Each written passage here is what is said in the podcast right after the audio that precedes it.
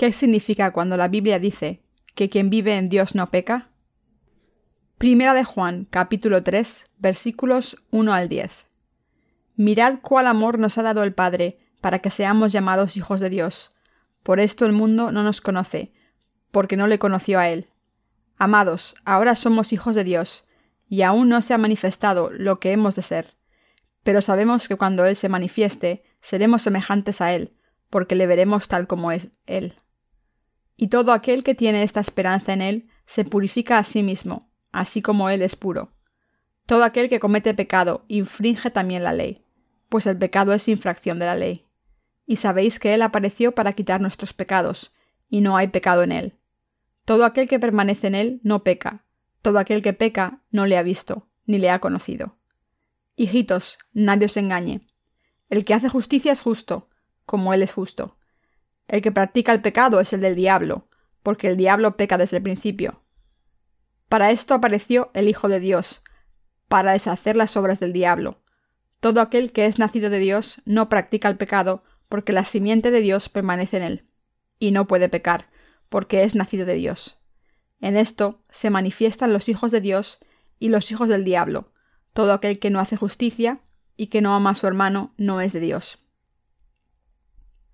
El apóstol Juan dijo en la primera de Juan 3.1, Mirad cuál amor nos ha dado el Padre para que seamos llamados hijos de Dios. ¿Saben qué tipo de amor Dios Padre nos ha dado a los que seamos llamados hijos suyos? Es muy importante que todos nosotros sepamos qué tipo de amor Dios nos ha dado para hacernos hijos suyos. Dios nos ha hecho hijos suyos al dejarnos sin pecados a través de Jesucristo. Al entregar a su Hijo por nosotros, Dios Padre pasó todos nuestros pecados a este Hijo, y dejó que cargase con nuestros pecados en nuestro nombre. Y al resucitar a su Hijo, Dios Padre nos ha hecho sus hijos propios.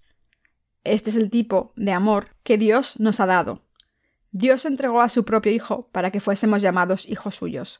Por eso el apóstol Juan está exclamando el amor de Dios. Solo escuchar que Dios nos ama puede no ser suficiente para que podamos apreciar verdaderamente lo grande que es el amor de Dios. Pero cuando pensamos en el hecho de que Dios Padre nos ha hecho hijos suyos al entregar a su único Hijo, podemos empezar a apreciar lo ilimitado que es el amor de Dios. ¿Puede alguien hacer lo que ha hecho Dios? Ningún ser humano ama a otro ser humano tanto como Dios nos ama, y ningún ser humano es capaz de practicar este tipo de amor. Hace 60 años, cuando empezó la guerra de Corea, cierto pastor llamado Reverendo Son, que trabajó en una provincia del sur de Corea, vio cómo sus dos hijos eran asesinados a sangre fría por las guerrillas comunistas. Los dos hijos fueron asesinados por ser cristianos. Pero a pesar de esto, en vez de vengarse, el pastor Son adoptó a uno de esos asesinos y lo llevó a su casa. Esta fue una demostración increíble de amor. ¿Creen que alguno de ustedes podría hacer algo así? ¿Podrían adoptar al asesino de su hijo, aceptarlo en su casa y cuidar de él? Muy pocos de ustedes, si es que hay alguien, pueden hacer esto. Así que desde nuestra perspectiva humana, el reverendo Son se merece mucho respeto por este acto destacado de amor. Si hizo esto por el amor de Dios, entonces debemos alabar a Dios aún más. Sin embargo, si lo hizo para establecer su propia justicia, entonces no habría nada tan hipócrita que esto. Después de todo, ¿cómo podrían sentarse en la misma mesa con alguien que mató a su hijo y compartir una comida con él como si no hubiera pasado nada? ¿Podrían mirarle a la cara? ¿No querrían agarrarle del cuello y estrangularle en ese mismo momento? ¿Cómo podrían tener sentimientos positivos por el hombre que mató a sus dos hijos, especialmente cuando lo hizo porque eran cristianos? No sé ustedes, pero yo no podría hacerlo si no fuese por el amor de Dios. Aunque no estoy seguro de si la razón por la que el reverendo Son pudo hacer esto fue el amor de Dios, desde una perspectiva humana, parece ser mejor hombre que yo. ¿Qué tipo de amor nos ha dado Dios Padre para hacernos hijos suyos? Entregó a su propio Hijo Jesús por nosotros. Dios Padre no solo pasó nuestros pecados a su Hijo, sino que también hizo que su Hijo cargase con la condena de nuestros pecados en nuestro lugar al hacer que muriese. Y al resucitar a su Hijo, Dios nos ha resucitado a nosotros, esto, queridos hermanos, es cuánto nos ama Dios Padre. Por este amor maravilloso podemos ser llamados hijos de Dios. Creemos que nos hemos convertido en hijos de Dios gracias a la obra de la salvación que nuestro Señor ha hecho por nosotros en este mundo, y el amor que Dios Padre nos ha dado, es decir, porque nuestro Señor nos ha salvado a través de la verdad del agua y el Espíritu. Así que el apóstol Juan dijo, Por esto el mundo no nos conoce, porque no le conoció a él. Primera de Juan 3.1.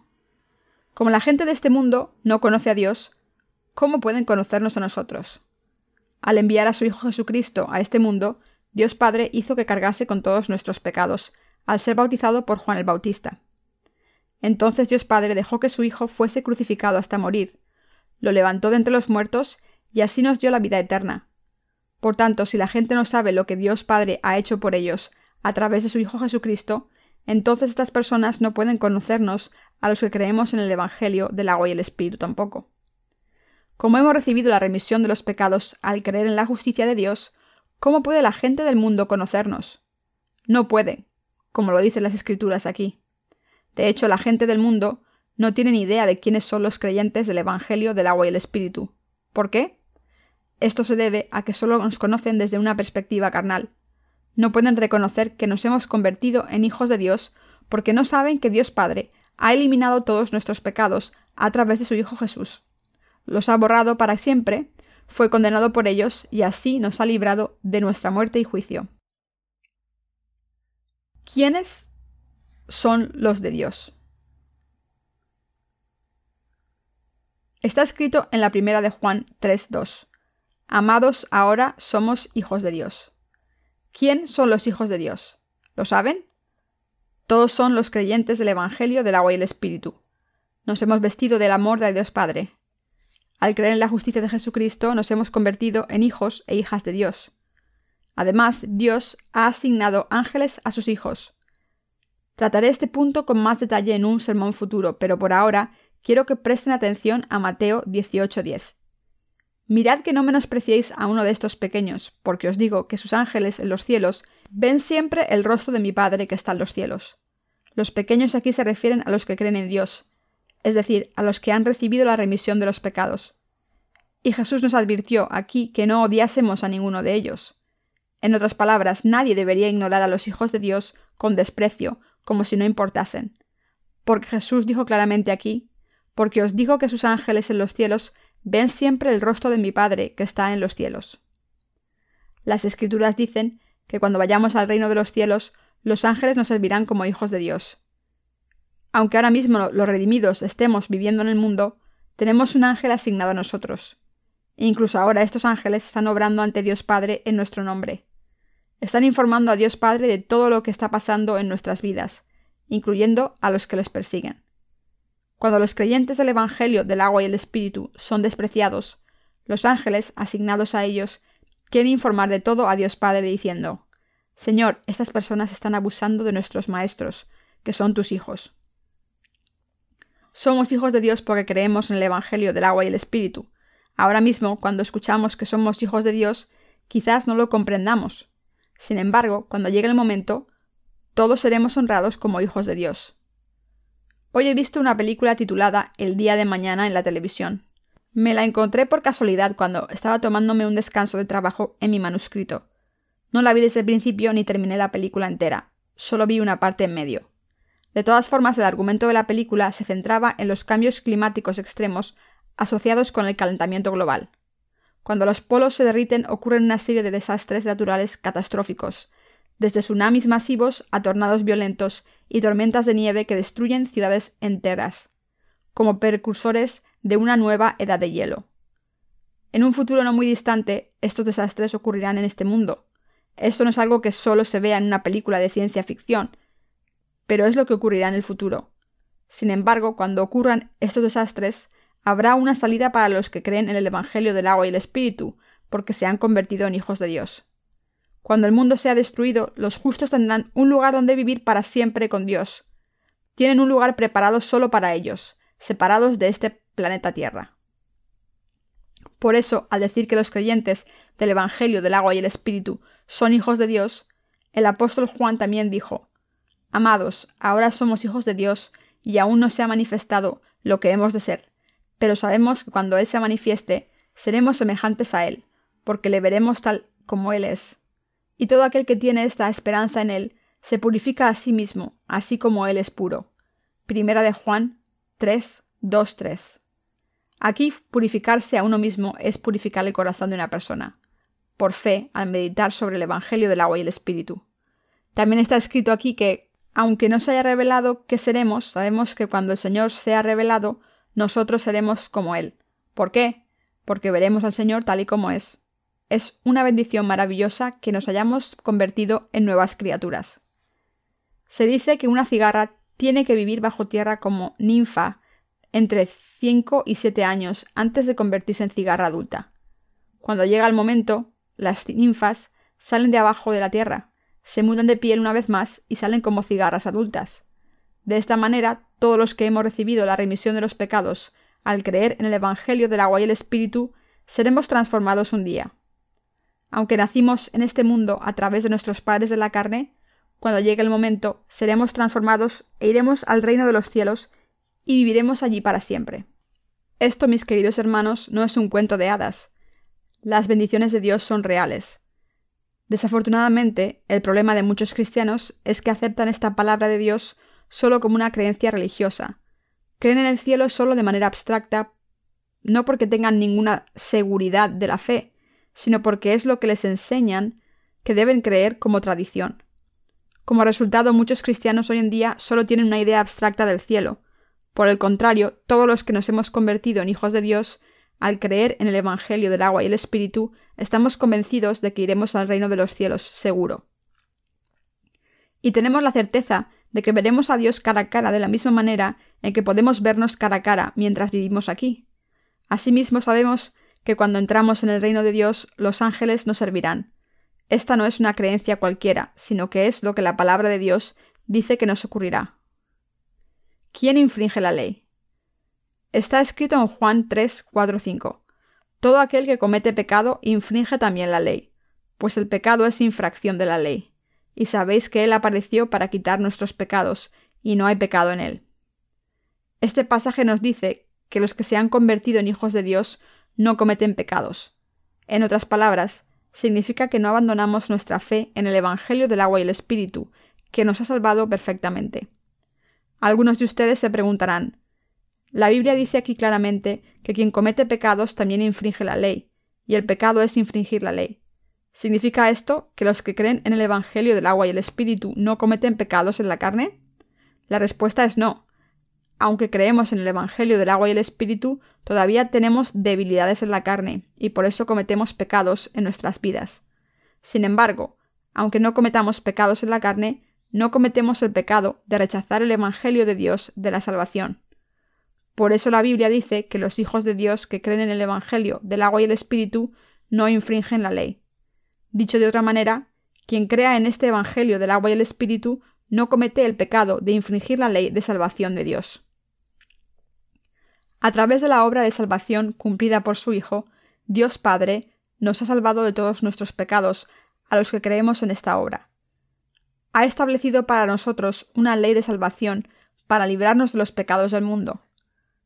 Esta ley de salvación planeada por Dios Padre fue designada para salvarnos de una vez por todas al hacer que su Hijo Jesucristo fuese bautizado por Juan el Bautista, dejar que fuese crucificado hasta morir y se levantase de entre los muertos.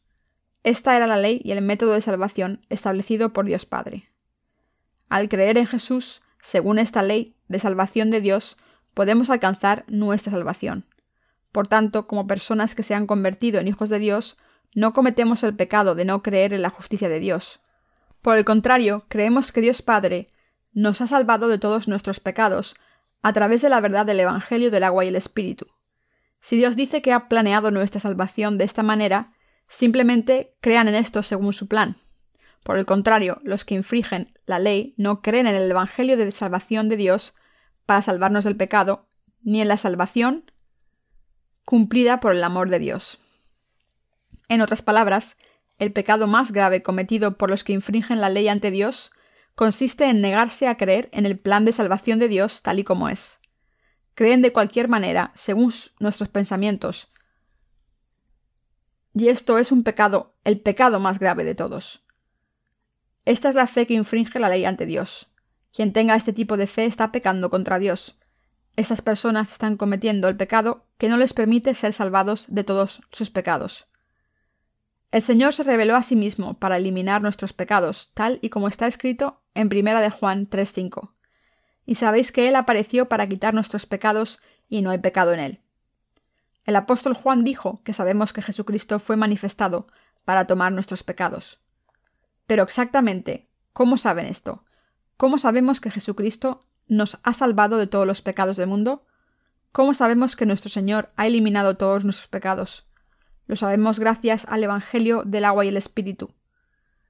Del Evangelio del agua y el Espíritu sabemos que nuestro Señor, Dios, nos ha salvado perfectamente al venir a este mundo encarnado en un hombre, cargando con nuestros pecados a través del bautismo que recibió de Juan el Bautista. Ser condenado por ellos y ser crucificado hasta morir y levantarse de entre los muertos. Sabemos que así es como el Señor ha revelado el camino de nuestra salvación a nosotros. Al manifestarse a nosotros de esta manera, nuestro Señor se sacrificó para eliminar todos nuestros pecados. En otras palabras, Jesús se reveló y reveló su amor infinito por nosotros al tomar nuestros pecados por sí mismo, a través del Evangelio que recibió de Juan el Bautista, al ser crucificado hasta morir y levantarse de entre los muertos de nuevo. La verdad de que el Señor se ha convertido en nuestro Salvador manifiesta el amor de Dios. Así es como conocemos el amor del Señor. Por eso creemos en Jesucristo exactamente según la obra de salvación que ha hecho por nosotros. Y así es como hemos alcanzado nuestra salvación por fe. Por desgracia, muchas personas no creen en el Evangelio del agua y el Espíritu, aunque lo conozcan. Todos debemos creer exactamente en la palabra de Dios de que el Señor cargó con nuestros pecados para siempre, al ser bautizado por Juan el Bautista en este mundo para eliminar nuestros pecados. Todos los que no creen en esta verdad de salvación, exactamente como dicen las Escrituras, están pecando contra Dios e infringiendo la ley ante Dios. En Mateo 7:23 el Señor dijo que declararía ante esta gente terca, Nunca os conocí, apartaos de mí, hacedores de maldad. Por tanto, infringir la ley a los ojos de Dios constituye el pecado de blasfemia contra el Espíritu Santo. Infringir la ley de salvación a través de la que Dios nos ha librado del pecado es el pecado más grave, el pecado que lleva al infierno. Mientras que los demás pecados pueden ser redimidos, el pecado de infringir la ley no puede ser redimido si alguien infringe la ley de salvación establecida por Dios por ignorancia, esta persona todavía puede tener la oportunidad de ser salvada. Sin embargo, si alguien infringe la ley de salvación a pesar de conocerla y se niega a creer en ella, esta persona está infringiendo la ley. No hay duda de que el Señor vino a este mundo a salvarnos. Tampoco hay duda de que el Señor cargó con nuestros pecados al ser bautizado o de que manifestó esto a toda la humanidad. Y el Señor también nos ha revelado que cargó con todos los pecados del mundo hasta la cruz.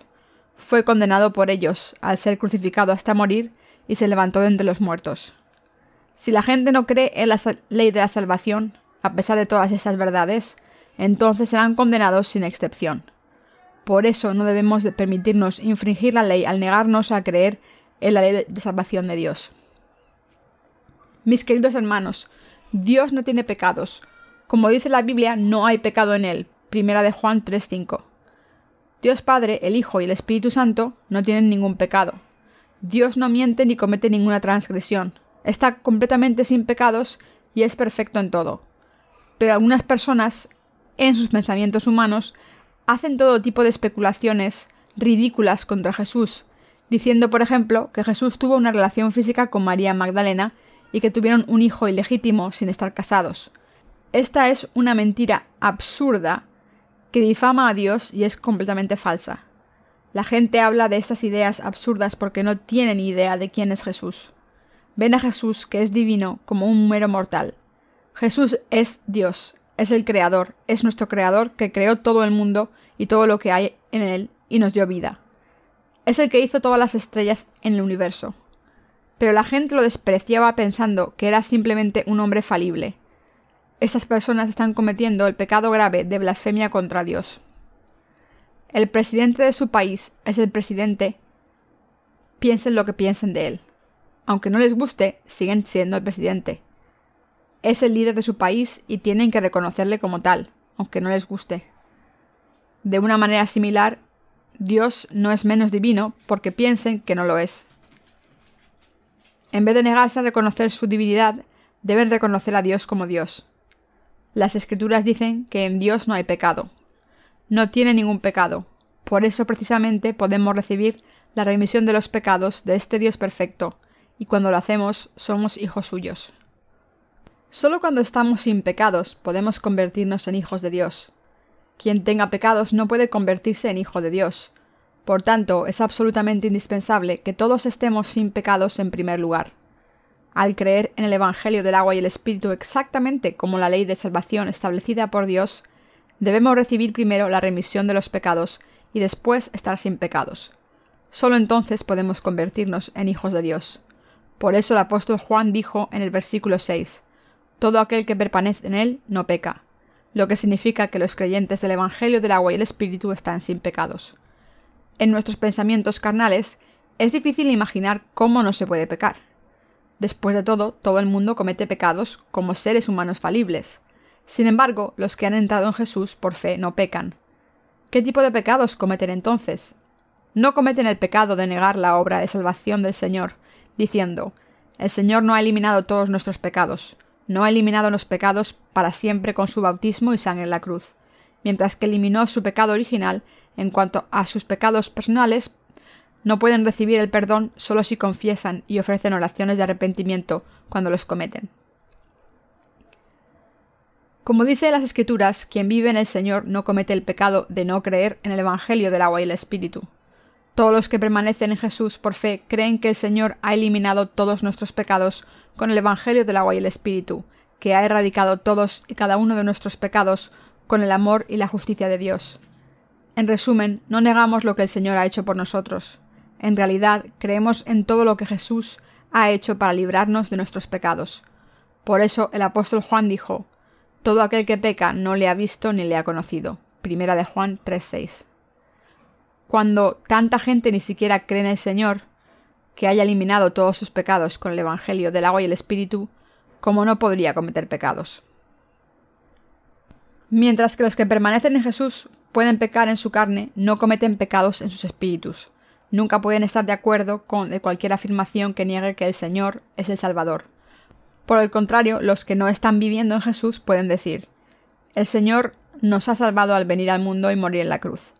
Así podemos ser redimidos de todos nuestros pecados pasados, si creemos en Jesús, pero cuando se trata de nuestros pecados diarios que cometemos desde entonces, tenemos que ser perdonados al ofrecer oraciones de penitencia todos los días. Nunca podemos estar de acuerdo con estas afirmaciones absurdas. Son afirmaciones falsas. Solo estamos de acuerdo con la verdadera verdad de la salvación, que proclama que el Señor cargó con los pecados cuando fue bautizado por Juan el Bautista, que fue crucificado hasta morir, que se levantó de entre los muertos y que se ha convertido en nuestro Salvador. De esta manera estamos de acuerdo solo con la palabra de Dios y no estamos de acuerdo con cualquier afirmación que no esté basada en la Biblia, porque estas falsas afirmaciones las hacen los pecadores que no han visto al Señor ni lo conocen, como dice la Biblia. Todo aquel que peca no le ha visto ni le ha conocido. Primera de Juan 3:6. ¿Por qué hay tanta gente que no puede recibir la remisión de los pecados? Porque no saben que Jesucristo les ha salvado al cargar con sus pecados a través del bautismo que recibió de Juan el Bautista, morir en la cruz y levantarse de entre los muertos. Las escrituras dicen que la fe viene de escuchar y escuchar de la palabra de Dios. Por tanto, podemos entender la palabra de Dios correctamente solo si la escuchamos correctamente, y podemos creer en la palabra de Dios correctamente solo si la conocemos correctamente. Así es como podemos tener la fe correcta. La fe no consiste en creer a ciegas, sino que se basa en el conocimiento del hecho de que el Señor cargó con nuestros pecados al ser bautizado, como Jesús dijo, y conoceréis la verdad y la verdad os hará libres. Juan 8:32 y también al darse cuenta de que el Señor tomó todos los pecados del mundo y los llevó a la cruz para pagar su condena al ser crucificado hasta morir, estamos completamente salvados de todos nuestros pecados. Esta es la verdad de la salvación, que nos revela que el Señor se ha convertido en nuestro Salvador, y con este conocimiento claro de la verdad creemos en Jesús. Alcanzamos nuestra salvación al creer que esta verdad nos ha liberado. Por tanto, no debemos creer hasta que alcancemos un conocimiento claro de la verdad. Si tienen alguna pregunta en su mente, deben resolverla, o seguir preguntando hasta que esté resuelta. deben preguntarse por qué el Señor tuvo que hacer lo que hizo. Quien no haya recibido la remisión de los pecados todavía es alguien que no conoce el Evangelio del agua y el Espíritu. Estas personas no conocen a Dios, no conocen lo mucho que Dios les ama. No se dan cuenta de que Dios Padre los amó tanto que envió a su único Hijo a este mundo.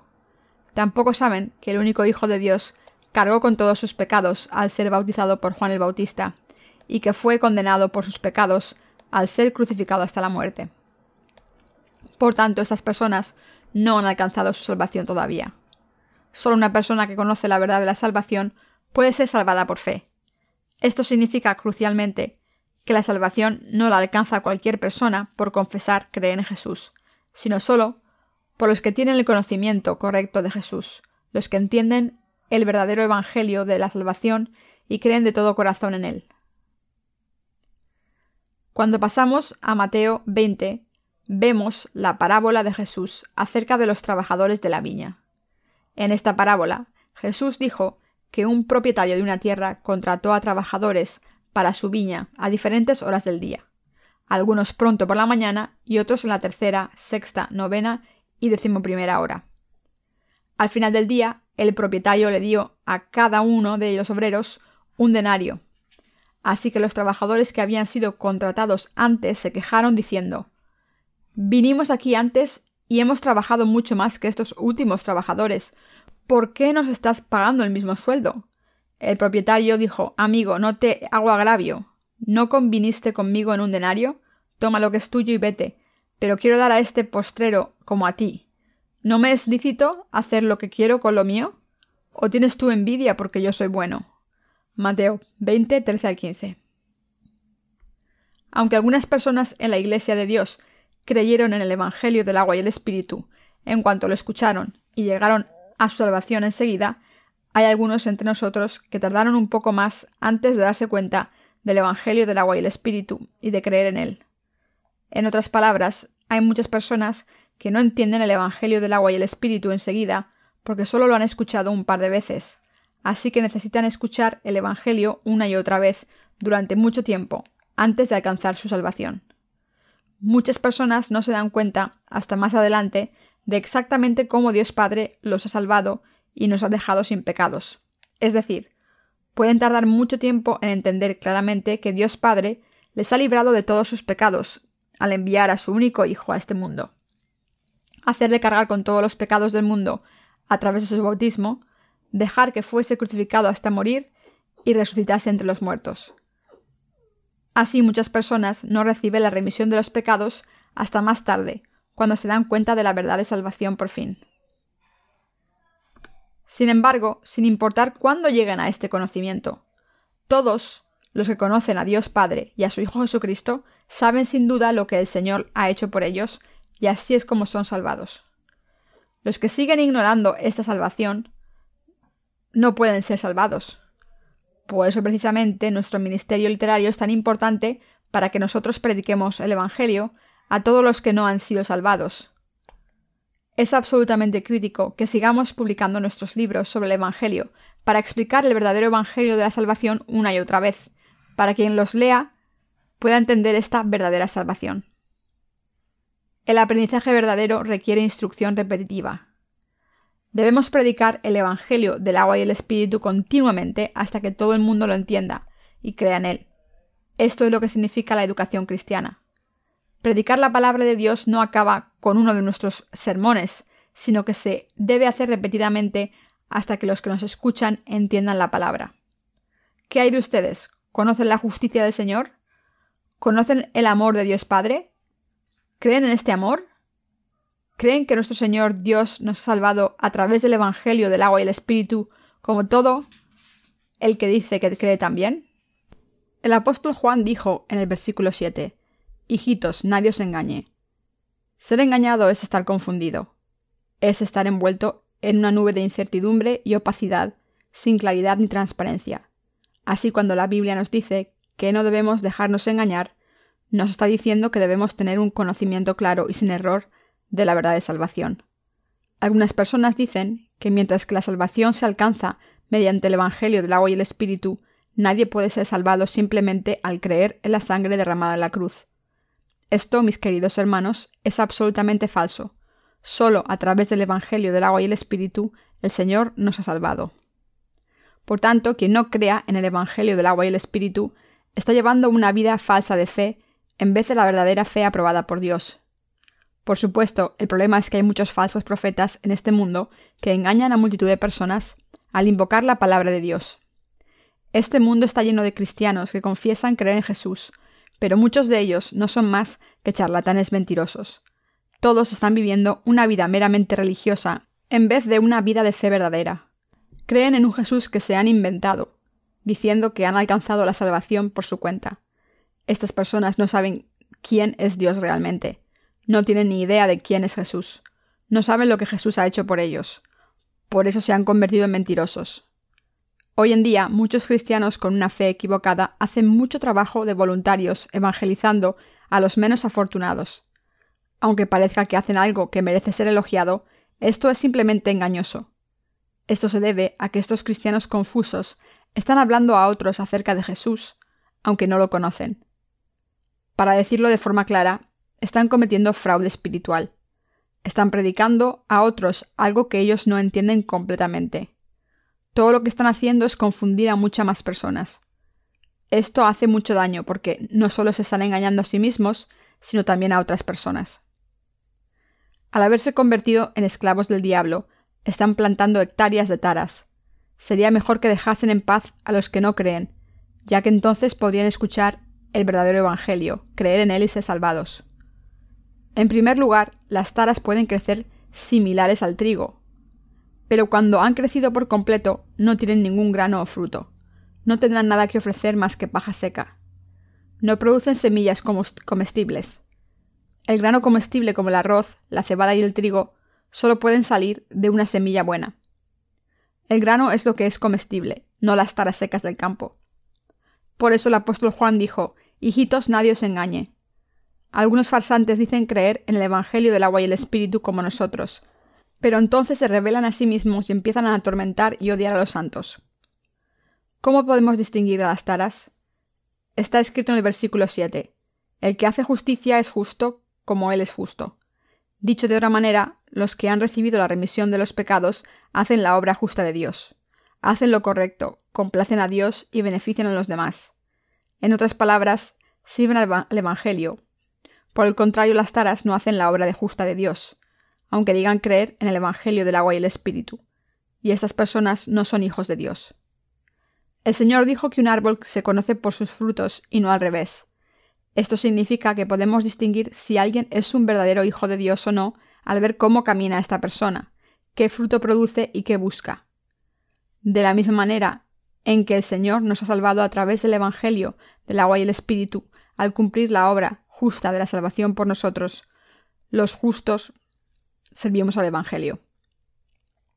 Nos ofrecemos para servir al Evangelio.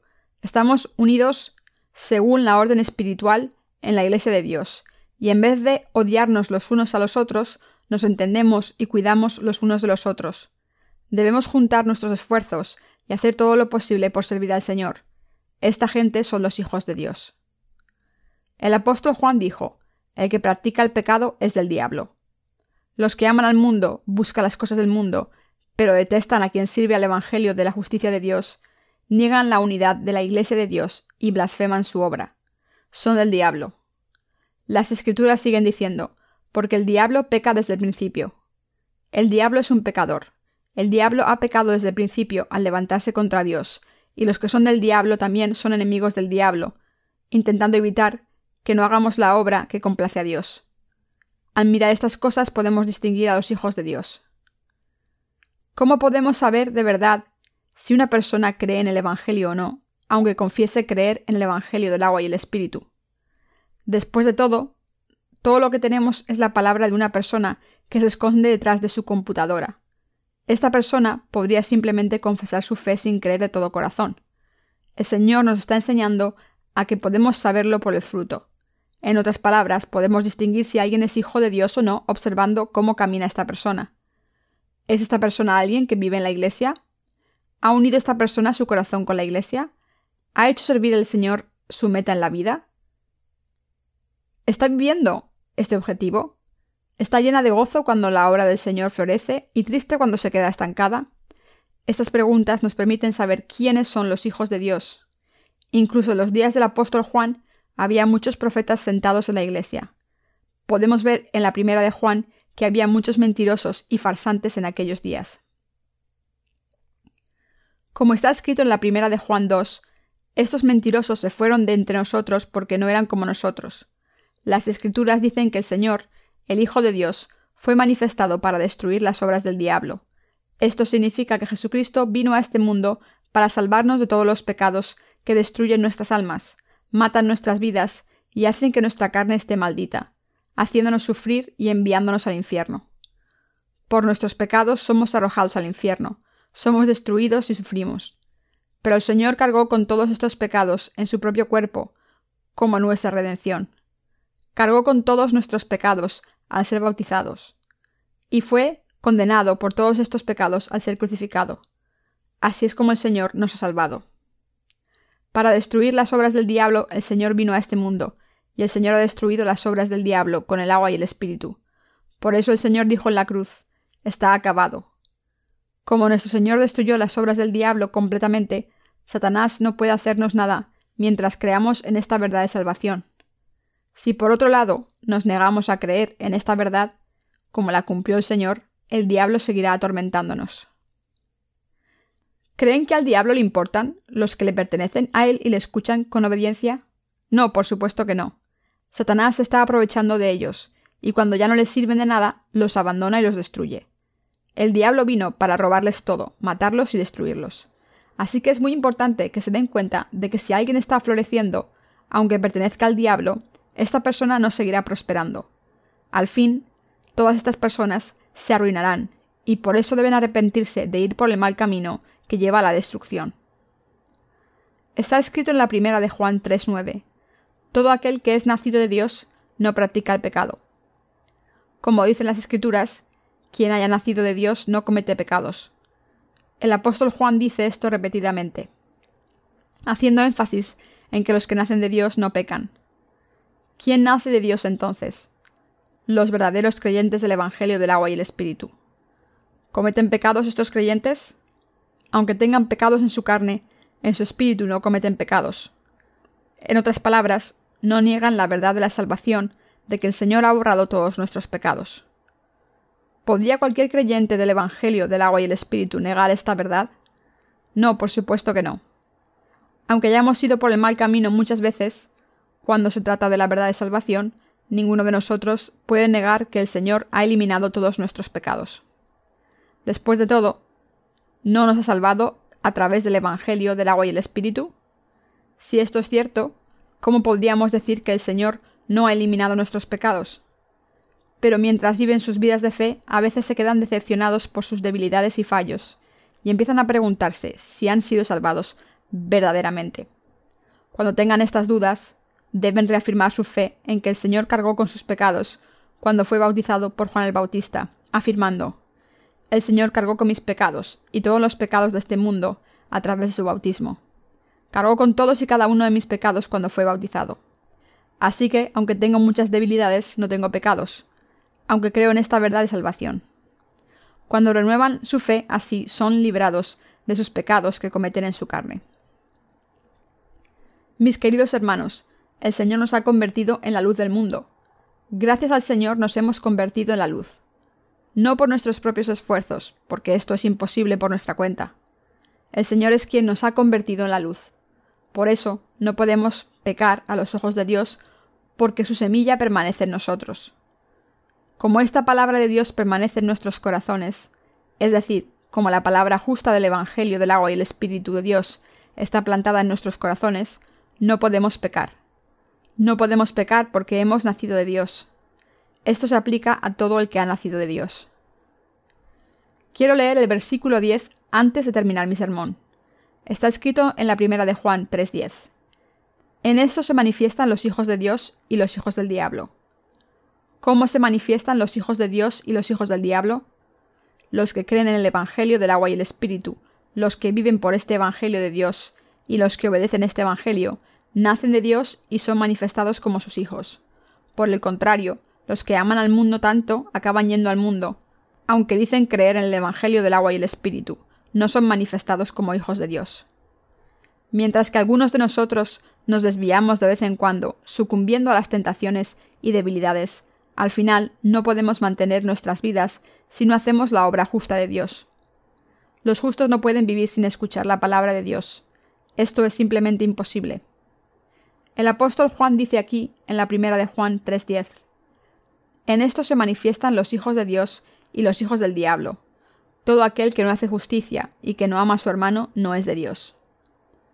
Como las escrituras dicen, quien a pesar de decir haber recibido la remisión de los pecados, no practica la justicia, no ama a sus hermanos y hermanas y tiene rencor contra ellos con odio, no es de Dios.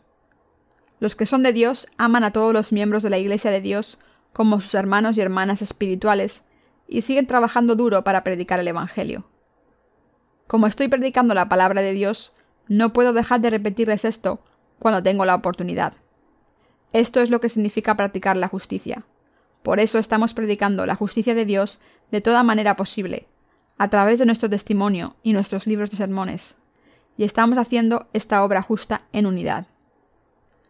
Al leer la primera de Juan, podemos entender quién pertenece al diablo y por supuesto quién peca ante Dios. Podemos diferenciar a estas personas, aunque no digan nada, porque son conocidas por sus frutos. Quien solo se preocupe de sí mismo no quiere nada más que una iglesia más extravagante para sí mismo. Piensa que los santos son sus esclavos, se enriquece por cualquier medio y busca dominar a la congregación. Esta persona no es de Dios. Incluso en la iglesia de Dios encontramos personas que se aprovechan de su autoridad sobre los santos nacidos de nuevo y los explotan para su beneficio. Sorprendentemente, hay muchas personas así. Por ejemplo, consideren a Jin Hee Lee, Lee intentó mandar y explotar a los obreros de la iglesia y a sus miembros, pensando que eran sus herramientas. Prefirió que la congregación le diese ofrendas a él en vez de dejarlas en la caja de ofrendas. Aunque era un ministro, ni siquiera pagaba el diezmo. Mientras que muchos santos dan el diezmo individualmente, cada iglesia ofrece su diezmo al fondo de la New Life Mission para costear las actividades de predicación del Evangelio. Pero allá donde iba Lee ni siquiera hacía esta contribución. Mientras que la New Life Mission tiene unas finanzas completamente transparentes, Lee no era transparente. Al principio le dimos el beneficio de la duda y pensamos que simplemente era olvidadizo o estaba muy ocupado. Pero pronto su comportamiento se convirtió en su rutina. Al contrario que todos los demás ministros que aseguraban de que todas sus finanzas fueran transparentes, Lee no nos informaba de su situación económica hasta que teníamos que exigírselo, y aún así no duraba mucho. El problema no era la cantidad de dinero, sino que era una cuestión de principio. Intentamos advertirle muchas veces y esperamos pacientemente que cambiase, pero se negó a escucharnos. No estoy hablando de Lee aquí porque le tenga rencor personalmente. Estoy utilizando este ejemplo para mostrarles que algunas personas de la Iglesia intentan ejercer autoridad sobre los santos, aunque digan creer en el Evangelio del agua y el Espíritu. Así es como se comportan los que no practican la justicia ni sirven al Evangelio. Así que podemos diferenciar a los hijos de Dios de los hijos del diablo a ver cómo se comportan. Consideren a alguien que no ama a sus hermanos y hermanas y odia al pueblo de Dios. ¿Es esta persona de Dios o del diablo? Esta persona pertenece claramente al diablo. ¿Ha sido esta persona salvada de todos sus pecados o todavía tiene que ser salvada? No ha sido salvada todavía. ¿Es esta persona luz u oscuridad? Todavía no se ha convertido en luz porque el Espíritu Santo no está en ella, porque todavía es oscuridad. En el momento en el que el apóstol Juan escribió sus epístolas, estaba trabajando en la iglesia de Dios. Según la tradición oral, al final de la vida del apóstol Juan, estaba tan frágil en su edad avanzada que no podía predicar de pie, así que los miembros de la iglesia lo llevaban al púlpito en una camilla y allí predicaba tumbado. No hablaba mucho, simplemente le decía a la congregación que se amasen los unos a los otros. Eso era todo. Todo lo que decía en su sermón era que todos debían amarse los unos a los otros, que se animasen y viviesen por la justicia de Dios y predicasen el Evangelio. La congregación entendía el mensaje del apóstol Juan y vivía su fe como él les enseñaba y advertía. Solo después de la muerte de este Juan, los falsos profetas farsantes que pertenecían a Satanás entraron en la iglesia y empezaron a corromper la palabra de Dios con las cosas del mundo, mientras confesaban y fingían creer en el Evangelio del agua y el Espíritu.